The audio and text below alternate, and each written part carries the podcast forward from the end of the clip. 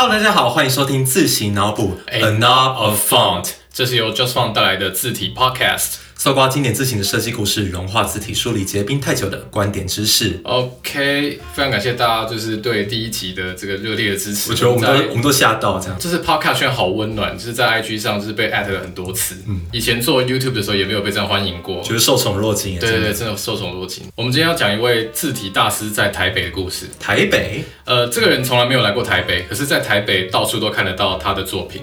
我们今天要讲一套，就是其实你一定都看过的字体。身为台北人，在台北的通勤族，可能在台北以外就不怪你，但是在台北如果没有看过的话，就真的是你的错这样子。不过在讲到这个主题之前呢，我们要先来上集刊物一下。对，就是这个怎么讲？那个以前写书的时候，大家就有一句话，就说世界上唯一没有错的书就是《毛选》以及《圣经》。那录 Podcast，这当然语速这么快，也是偶尔会讲错一些东西，好比说发音的这个部分啊，就是上次那个有一些听众都有回馈，包含我们同事的正在准备 GRE 的男朋友，甚至还有就是我们正在面试的实习生也有跟我们讲，对，就是这个字叫做 banal，banal。我们上次一直讲成 banal，就是 banal，就是我用一个就是脑补英国腔示范，但其实人家没有这样子讲，对，好不好？就是重音在第二 banal，就是不是 banal，它不是一个字哦，它是 banal。所以一个无聊的香蕉是什么？就是一个 banal banana，一个无聊的板蓝线香蕉。banal banana on banana line。好久我们已经太 banal 了。还有一个看护，一个更比比香蕉更重要的是，我们上集有讲说，其实有一个日本的自行设计师很喜欢台湾的标楷体，觉得它很有味道。但我们上次有误指了他的名字，其实应该就是我们同事国荣的老师。那他老师很多位，那我记说是哪一个老师？真正讲出标楷体很好看的那一位老师是河野三男先生。那这个人呢，他是日本的一位知名的 typography 研究者，然后他也写过很多的书，这样子。对，我们上集误认为是另外一位老师，对，另外一位大师。但但就是说我我听到一些其他的 podcaster 回馈说，哇，这很震惊，有日本人提到的这样的看法。OK，好，那我们要回到刚刚我们前面讲到的主题。这集呢，我们要讲一个你一定看过的字体。但其实我们讲这个字体啊，它虽然一直都出现在我们现在的台北街头，可是要讲它的历史啊，你必须要回到七十年前左右。这一位大师，他是一位走过二战的德国人啊。嗯，不过在讲这个故事之前，我们先来讲讲说他为什么会有这套字体好吗？这故事呢，发生在一九五零年，那个时候战后刚结束嘛，然后欧洲还百废待举。可是这时候有位字形设计师，他从德国跑到了意大利，跑到意大利干嘛？嗯。我不知道吃披萨哦，不是有啊，就是一些意大利面很好吃啊，红酒也要喝一下。当然的，就是，可是他跑去的是佛罗伦斯，佛罗伦斯吃不到披萨，他其实是去看佛罗伦斯的古迹。佛罗伦斯最多就是古迹了。他那时候进入了一个大圣堂嘛，然后里面都会有很多就是那样子的墓碑的石头，然后上面会刻一些铭文这样子。他那时候看到这个墓碑字就觉得好特别哦。因为它是一个比较文艺复兴时代所留下来的字，他觉得太震惊了，好希望说自己也可以设计出一套这样子的东西，所以呢，他就从口袋里面掏出了一张一千元里拉的钞票，就是意大利的钞票，然后在上面画出了这套字体的最简单的草稿，而后诞生了我们今天想要介绍这套字体，它叫做 Optima。Optima，有些人可能有听过，有些人可能陌生，想说奇怪，这名字这么奇怪，为什么我每天都会看到呢？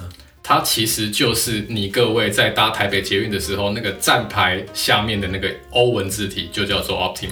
哦，对，真的就是那一套。不过在讲到 Optima 的细节之前呢，我们先来介绍一下刚刚那位跪在墓碑上面的人是谁好了。好，这个人叫做 Hermann Zapf。哦，这一个英文一个，就是我个人是不太会念德文啊。Hermann Zapf，Zapf 的故事其实很厉害哦，因为他在很年轻的时候就开始学习字体学跟书法。他就有读过说一个英国的字形设计师 Johnston，他那时候就有读过了他的那些字体设计的著作，然后影响他非常大。但除此之外呢，他还要看另外一位书法家的展览，然后影响他未来字体美学很大。那位叫做 Rudolf Koch 哦，Koch Koch，对不起，就是又是一个英文发音。对，所以总之说，他透过这些大师呢，慢慢去影响到他对书法以及文字雕刻还有文字设计的兴趣。Saf 这个人，他他老爸本来是一个 electronic 呃 mechan mechanist 电子技师，但是后来纳粹掌权之后，他老爸失去工作。我在相关的文章上没有看到很多资料，反正总而言之，Zap 他们家是纳粹受害者。然后 Zap 本来小时候的愿望是想要成为电子工程师，但结果一不小心，结果一不小心他爸爸就失去工作，他也没有办法去学这些东西了。所以他只好从就是看这些书法这些东西找到他人生的慰藉，所以这是一个很感人的故事，就是书法是他一生的寄托。这很厉害欸，就是突然转行，而且是从理组转到文组。对他本来说哦，我小时候想要成为工程师，哎，结果长大变成一个书法家，这个这好笑这人生绕远路，所以我觉得 Zap 对呃整个字体的理解来自于他对书法的精通。可惜好巧不巧的是，他正要开始经营他职业的时候，遇到了二战。二战的时候，你知道很多德国年轻人都被征召嘛。其实他因为本身心脏的问题，所以没有被派去前线，反而被派去了制图部。因为他是有书法背景嘛，所以他可以用很小的字在地图上标记那些呃有时候要左倾，有时候要右倾的那些字体。这个就是真的雕虫小技耶，对，literal 的雕虫小技。对，真的真的真的，嗯，可有一次他就遇到危机了，他那时候差点要被派去前线，因为德国就是开始兵源不足了嘛。可是这时候呢，他的直属上司他就把要派他去前线的那位军官叫过来，然后请 Tuck 在他面前示范说如何在零点二 mm 这样子的细微幅度里面还可以写出漂亮的字，然后那军官整个就是惊为天人。我觉得我小时候非常佩服的一个就是我表哥，就是他会用那个百乐零点三的笔做很详细的笔记。那是百乐零点三哦，就是查普夫先生他在那个年代就是用沾水笔他啊沾水笔钢笔，啊然后在零点二 mm 的那个空间里面去写那一位想要把他派去前线的将军的名字，大家都江湖人称就是差点成为炮灰的查普夫。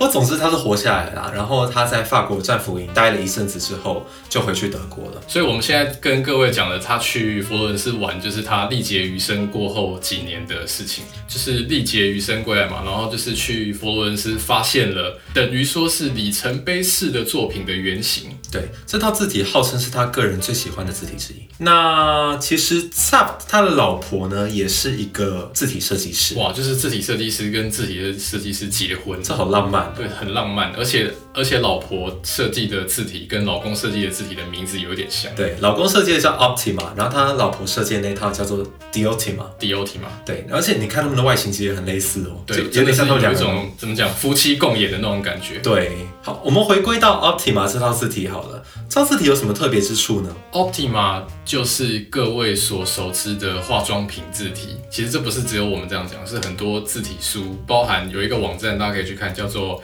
Fountain Use。那 Fountain Use 就是里面有非常多它在化妆品上出现的范例，好比说雅诗兰黛，那雅诗兰黛的官方的标准字就是 Optima，然后雅诗兰黛它现在的官网的网页字型是刻字化的 Optima。那你如果要在台湾看台湾街头看到 Optima 的话，除了各个台北捷运站的招牌底下的欧文以外，还有例如说像是中山地下街，就是地中山成品、啊对对，对，中山成品的欧文就是用 Optima。那中文呢？中文就是精选，哎呀意思，就是一个怎么讲，两个不同的，一个明体，一个黑体，然后欧文就是好像有点介在 serif 跟 sans serif 之间，反正都是那种介在中间的字体互相混搭这这样。大家好吗？我们等下再来讲好了。好，其实 Optima 你还可以在 Aesop，然后还有宝雅都看得到。宝雅的 P O Y A 四个字就是 Optima。然后我们来讲设计本身吧。Optima 我们刚刚前面讲到嘛，是 Tap 在那个文艺复兴石碑上面去发展而来的，所以说其实它很明显就带有文艺复兴时代的特征啊。什么叫文艺复兴时代的特征？文艺复兴是经过中世纪的那一团混乱之后，他们就是我记得是这些学他不觉者去，得混乱。他们不觉得混乱，可是这后来的人就是就是去看说是什么蛮族入侵啊，然后教会发展啊什么的。但文艺复兴其实就是把古希腊罗马的东西找回他们那个时候的生活，所以他们那时候对古希腊罗马的东西，然后包含文字也是一样。对，他在文字上面呢，其实他去致敬了一个叫做罗马比例。什么叫什么叫罗马比例？哦，这个这个真的是一个怎么讲抽象名词。嗯，罗马比例有没有什么笑话可以讲？就是一个罗马人，然后叫做什么就是？感感觉就是一个罗马比利，就是一个在罗马生活的人，然后他叫比利，他有二十四个吗？二十四个比例。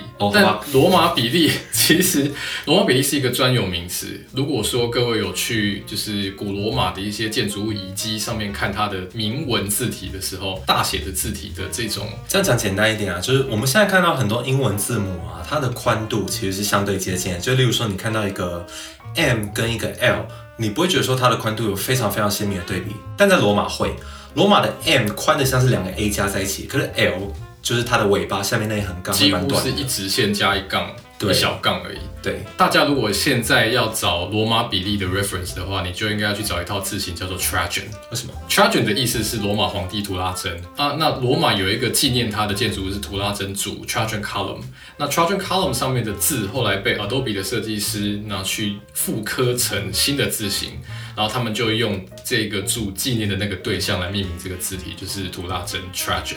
所以总之，Optima 这套字体，它也去完美的呈现了所谓的罗马比例这个特质，然后让它的字母的骨架看起来有一种还蛮复古的氛围。而且有一种威严的感觉。对，不过其实讲到罗马比例，那个时候文艺复兴的人，他们看到那些很美的东西，想说天哪，这个一定有一个很美妙的那种数学的黄金比例存在。神圣比例叫做黄金比例，神圣比例，然后它的欧文是 divine proportions。那个呢是怎么回事？divine 呢，就是我一定要用这样去强调它的那个那个高大上的感觉。divine 就是至高无上的，神学院叫做 divinity。哦对，我语言学校叫 divine proportions。那这个东西到底有多神圣？神圣到他们要拿尺规来算它是不是黄金比例。好比说 A 的尖端到 A 的那一个横杠，跟它本身的它本身的高度的对比，是不是符合黄金比例？然后 O 要是正圆啊，G 要是从一个正圆去切割出来啊。哎，结果他们发，他后来的人发现说，其实这样是有一点算是绕远路了。其实说真的，不只是绕远路，应该说是根本完全是错的。他不用这样去用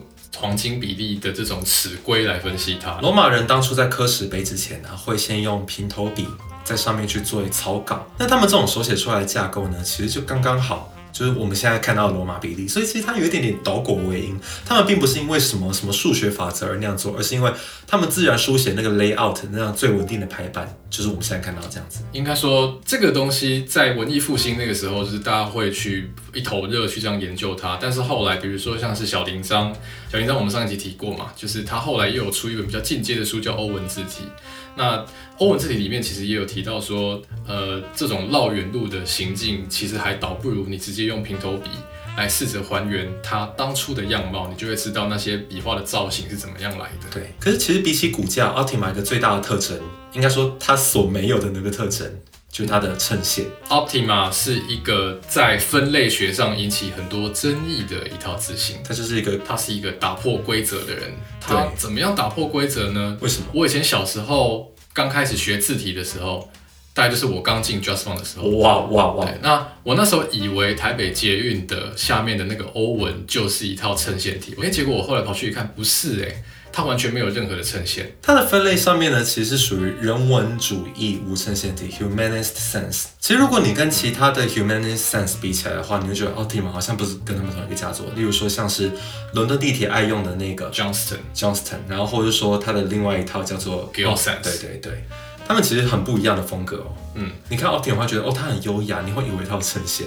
不过其实 Optima 在当代哦，Optima 是在一九五八年推出的，那是个还蛮动荡，而且美学变化很快速的时代，特别是在自行学。其中，例如说像是国际主义，就是一种呃很反思这种战争带来的效果的一种思潮。国际主义其实它所想要呈现的一种理念，就是说大家都可以禁用，大家都可以参与。我今天是一个美国人，我到了欧洲，我不要因为一些文化隔阂而看不懂一些字。我举例来说啦，像德国啊，他们其实传统字体是用哥德体，哥德体对于一个外面的人来说，其实还蛮难理解的。其实不太友善。那国际主义其实就是想要让所有的人都有一个比较通用的这样子的媒介去沟通。我觉得通用、禁用，然后没有这种文化的隔阂，对，尝试让大家变成一个更和谐的整体。但是我们的查普夫先生，他对他那个时候这种流行的思潮，感觉好像没有这么同意，我觉得他是一个蛮保守的人，在价值观上面或。他是一个以他自身学习的那个书法传统为荣的人。嗯，那我们再回到 Top 设计的 Optima 这套字体，有一个评论是这样讲的：Optima 的一只脚踩在德国的功能主义上，另外一只脚呢则踩在文艺复兴与罗马时代。这句话呢是由一个字形设计师兼书法家，嗯、Christopher Hannes 所提出来的。这个论点还蛮有趣的，这我们要怎么样去解释啊？我觉得是 SAP 个人的一个写照。嗯，因为大家可以看 Optima 的那个时代，他那时候已经几岁了？三十，三十二三十，接近三十。对他其实已经处在一个他职职业生涯的一个应该说小高峰吧，就是说哦一个设计师他可能最有创造力的时候，就是二二三十岁的那个时候、最有创造力。那那个时候的时代思潮就是说，哎，我们要国际化，我们要通用化这样子。我觉得在那个时候，他说不定心里面也是有一点点小寂寞的，就是说，哎，我认同了这些东西好像没有被当代的设计的大家所重视。对，Optima。我觉得是这个脉络的产物，它同时看起来具有现代，就是国际主义那个思潮的一种干净的感觉。好比说很有名的那个字体 Helvetica，嗯，就在它的前一年推出的，刚刚在 Helvetica 跟 Universe 这个两个国际主义代表字型，就是在 Optima 的前一年推出。对，那我觉得 t a p 它做出了一个很厉害的平衡。所以 Optima 是怎么样兼容这两个特质呢？一个是它的外观上面有我们刚刚讲到罗马比例啊，然后同时也有石碑雕刻的特质，就是说它例如说 I 这个字母，它中间会比较细，然后两端会比较粗，其实就有点像是一个书法的那种韵律感。对。不过其实它在功能主义上面怎么样去配合呢？就是说它里面的留白，它的留白是我认为是比较接近后来国际主义的那一批字体，好比说是 Universe 跟 Helvetica，它留白的那个样子不太像是很古典的那个书法，它的字腔其实是很明快，很就是我甚至觉得是蛮宽敞的。因为传统上书法很难去顾及到里面的那个它的里面的内部空间通常在书法的美感上不会是这么大的布局，嗯，但 Optima 融合了这种国际主义思潮的那种比较开阔的布局，所以居然意外的让 Optima 这套字型看起来既有古典的特色，又有现代的特色而，且更适合印刷。更适合印刷。对，有一种不只是站在衬线与非衬线体之间，然后同时也站在古典跟现代中间字体。所以说，我觉得这样的字体出现在台北捷运上，我觉得对对台北人就是可能没有什么人注意到，但荣幸吗？哦算是有一点点荣幸的事情，就是哦你看到一个这么具有时代意义的这个设计被搭配在台北捷运的站牌上，而且它搭配的中文是明体，这是世界独有的。世界独有。因为通常，嗯，刚刚的那句话是像香港用明体，可是欧文会乖乖的使用 Helvetica，但是在台北，你看站牌它是用也很有韵味的 Optima。那还蛮特别的，就是它构成了就是台北捷运一个非常独有的这样子的文字风景。因为我很少听到这样的讨论啊，但其实我一直，我自从知道这件事情之后，我就一直觉得这个搭配，一开始觉得很妙，然后后来觉得慢慢欣赏它。嗯，因为明体最直观的搭配应该是要搭一套衬线体，对，但是衬线体好像不太适合在站牌上呈现，因为基于衬线体的一些特色，可能有些地方太细了。但结果他用了一个带有衬线体韵味的无衬线体，其实 Optima 刚刚我们讲过嘛，是在一九五八年所推出的。那过了这么多年呢，它有没有经过改版呢？有，很奇怪，字体还要改版呢？当然要啊，因为说不同的时代啊，那个技术会慢慢的演进，从那个时代的签字嘛，后来有了所谓照相排版，然后再来是数位印刷。每个时候你所要呈现的最美的一面都不太一样。你签字是压下去像盖印章一样，然后结果到了数位印刷之后却变成喷墨，所以说。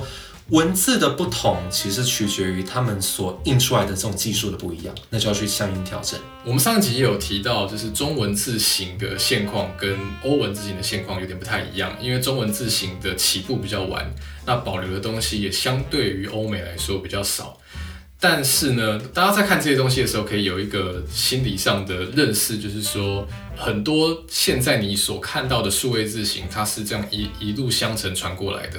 Optima 就是一个例子，它一九五八年那个时候根本就还没有个人电脑。Optima 要怎么样从签字时代过渡，中间还有一段叫做照相排版时代，签字时代到照相排版时代，然后到早期的点阵字，然后到现在的外框字，它是经过接近四种不一样的技术演变而来的。那其实这些技术都有它自己的挑战，不同阶段的设计师就要去想办法去配合这些技术的不同，来表现出 Optima 设计原本最好的样貌。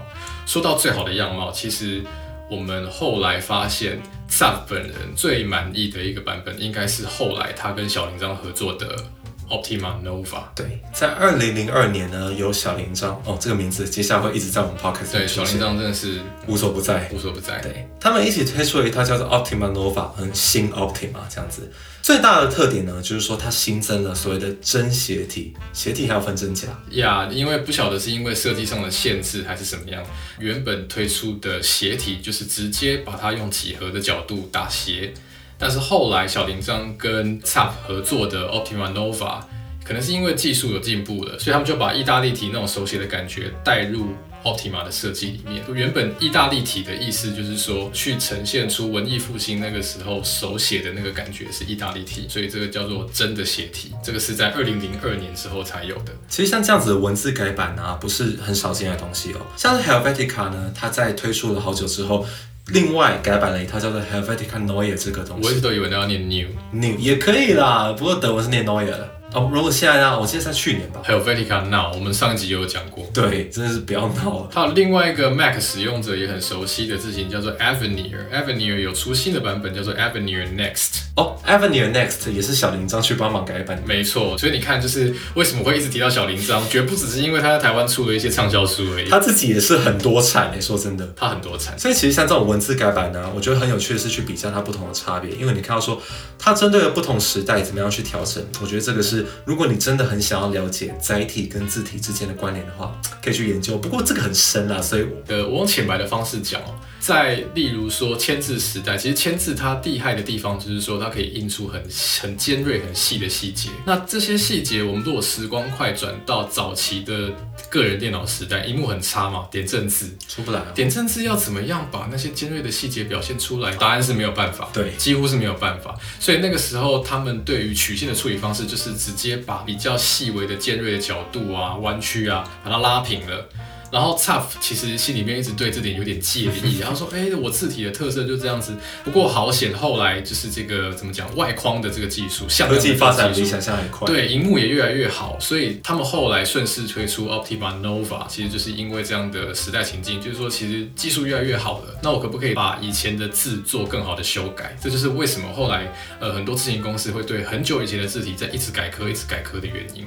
所以其实现在字体设计师还蛮幸运的，就是他们有一个非常精细的工具可以使用。应该说是一个表现力最强的时代就是这个技术面还是有差。对啦，我们刚刚其实一直讲到说 Optima 这个东西很难分类，因为它看起来有衬线又看起来没衬线，所以我们想带到一个点，就是说我们到底要怎么样去归纳这套字体啊？有的时候，我觉得分类学是一种帮助我们框架理解这个世界的一种方法。但很多东西是不能化约的。也很多东西就是你最好不要被分类学绑死。好比说，就是我如果硬要说奥体马是无衬线体，或硬要说它衬线体，我都有一种缺憾。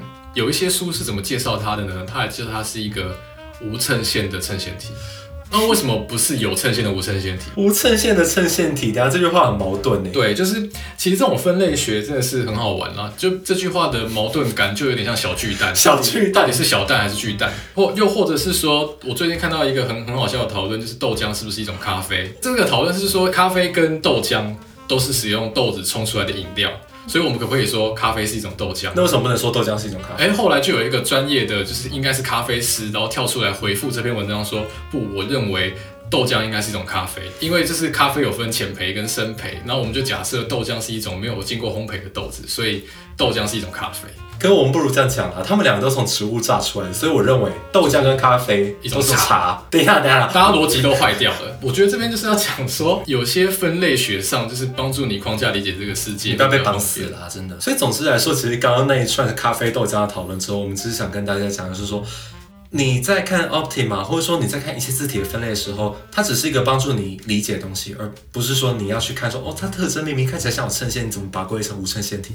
我觉得这个其实有没有看到一些东方的案例，跟这个很类似。我们这故意提问的，就是金轩就是一个这样的案例。后来就是像我们在自行散步图鉴，呃，自行散步图鉴是我们二零一九年出的自行散步 Next 收的一本的一本附录。那我们里面收了三百多种台湾常见的字形，结果金轩被我们创造出一个独立的分类，叫明黑融合体，哎它也不能被放在明体，也不能被被放在黑体。我所以，我们只好创造一个新的分类，叫明黑混合体。不过其实金萱有一个比较老一点点的分类，大概在八八零九零年代、八九零年代，的时候，中文把它叫做绞心书。那是因为在以前照相排版的时候，像是例如说森泽，其实有来台湾卖字嘛，嗯，然后台湾卖设备，那那里面其实有附就有附 Focal，总之，它是一套呢，也是有融合了明体明体跟黑体这样设计特征字体，然后在台湾的业界是把它以绞心书去称呼的。然后后来还有一个盗版的叫做中国龙绞刑术不知。道各位有没有听过？那就是把生者的 foku，就是很少看到有人盗版抄袭还可以改的更难看。抄我就算了，你还把它改丑。好，就是请大家不要用中国龙绞刑术，而且现在这家公司也不晓得去哪边了，对版权也很有问题。对，所以哦，然后回回到刚刚那个，所以其实，在面对分类的时候，每一个字体都会遇到这样的问题，因为你在独创的时候，你一定会加一些那边的特质，加一些个人的诠释。那它是不是还是本来那个分类里面最典型的样貌呢？我觉得这个是可以给大家去想想看的，这很有趣。所以，我们慢慢看到这样子，就会发现说，Optima 的使用范围很广，然后一下要跨到现代，一下要跨到就是比较传统那一面，同时在台北捷运有用，在时尚潮牌也有用。那你要说这种字体有个性吗？我觉得我们应该要认识一个点呢，就是说，就像我们上一集有讲到说，你不能以为说，哦，英国人都用 Times New Roman，然后美国人都用 Gotham 或 Impact，这是不是很狭隘啊？就是字形后来被大家怎么用，会影响你对它的看法。像 Optima 在我刚刚有提到 Fountain Use 这个网站上，它有一句很好笑的话，就是说化妆品就是 Optima 的原生产地。有一种就是化妆品上面会长出 Optima 这种好笑的画面。可真的是这样子，你几乎就看到说它被那些优雅品牌用，然后你慢慢也会觉得说这个字体变一种视觉语言的吧，就是说大家都知道说我用这个符号可以去直射这种优雅的形象。虽然说字形它应该被认为是中性的，但我觉得就是以设计师本身在创造发想的时候，他一定对它是有一个想象的。好比说我们刚好提到 t a f 对 Optima，就是他希望它融合当初去 Florence 看到的那一块石板上那种高雅的比例，既不是 serif 也不是 sans serif 的那种模糊的，但是很美丽的空间。但后来被用到化妆品上，他他本人不一定有办法想象到这个趋势。他本人也相当震惊。对，就像金萱到后来就是用在比如说便利商店的预饭团，还有手游啊，还有什么金萱被用在很奇怪的地方上，暂时想不起来。有一些奇怪的广告传单。对，设计师看到自己的字形在路上出现，本来就会有一种冲击感，就是哇，原来也可以被这样用哦。不是有一个经典的一句话吗？好像是 Eric Spiekerman 讲的吧？呃，Eric Spiekerman 就是也是一个有名的德国的字体设计师。